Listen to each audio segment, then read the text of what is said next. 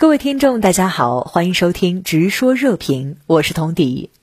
继五月和六月之后，本周三，加拿大方面再度在圣尤金教会寄宿学校旧址上发现了一百八十二具埋葬在无标记墓葬中的人类遗骸。那对此您作何解读？我们知道，近代以来，以美国、加拿大为首的西方国家一直在文明与文化上充满了优越感，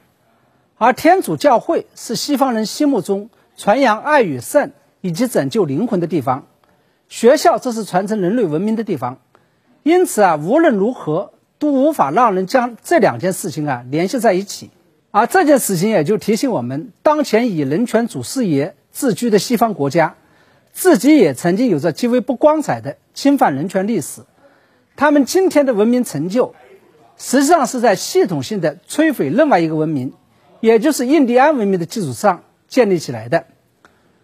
虽然以美国、加拿大为首的西方国家在北美这块土地上，在政治、经济、文化等层面都取得了令人刮目相看的成就，但是这些成就并不能掩盖他们过去的恶行，不能说明他们现在发展好了，过去所做的事情就是对的。嗯，那对于包括中国在内的相关国家，强烈要求国际人权组织对加拿大国内儿童遗骸一事进行彻查，您又怎么看？我们知道，以美国、加拿大为首的西方国家主动挑起的对华新冷战，根源虽然是在意识形态领域，但是主战场却是在人权问题上。他们在新疆、西藏、香港以及中国内地的诸多其他问题上向中国发难，拿起的工具都是所谓的侵犯人权，而且由于他们自认为自己就是天赋人权的发现者与捍卫者。自以为掌握了所谓的道义上的制高点，再加上掌握了国际舆论与话语的主导权，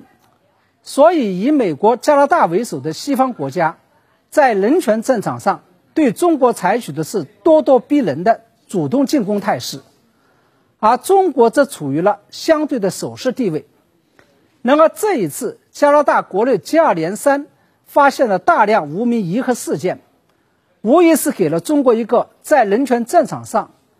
对以美国、加拿大为首的西方国家发动反手围攻的机会。所以，我们看到，六月二十二号，在日内瓦举行的联合国人权理事会上，中方非常强势的要求彻查加拿大历史上原住民被残害案件，并敦促加拿大立即停止侵犯人权的行为。那么，值得注意的是。过去，美国与加拿大也是联合其西方盟友，在人权问题上对中国打群架的。中方这次也是联合了过去曾经在人权问题上饱受西方指责的俄罗斯、白俄罗斯等国家，进行了集体式的反击。嗯，那您认为中方在人权问题上对加拿大展开的反击行动产生了怎样的效果呢？从当前的形势来看，加拿大总理特鲁多。在国内外的压力下，一个是主动向加拿大原住民面临的系统性种族主义歧视和不公正待遇做出了道歉；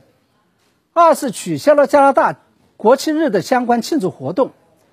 三是除了早已成立的真相调查委员会、和解委员会之外，还表示不排除会对这件事情展开刑事调查。那么除此之外，加拿大总理特鲁多。还呼吁天主教教皇方济各本人亲自到加拿大，向加拿大的原住民来道歉。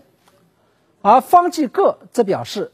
对于加拿大天主教学校内发现大量无名遗骸这件事情感到痛苦，并呼吁尊重土著人的权利和文化。我认为，很显然，加拿大与天主教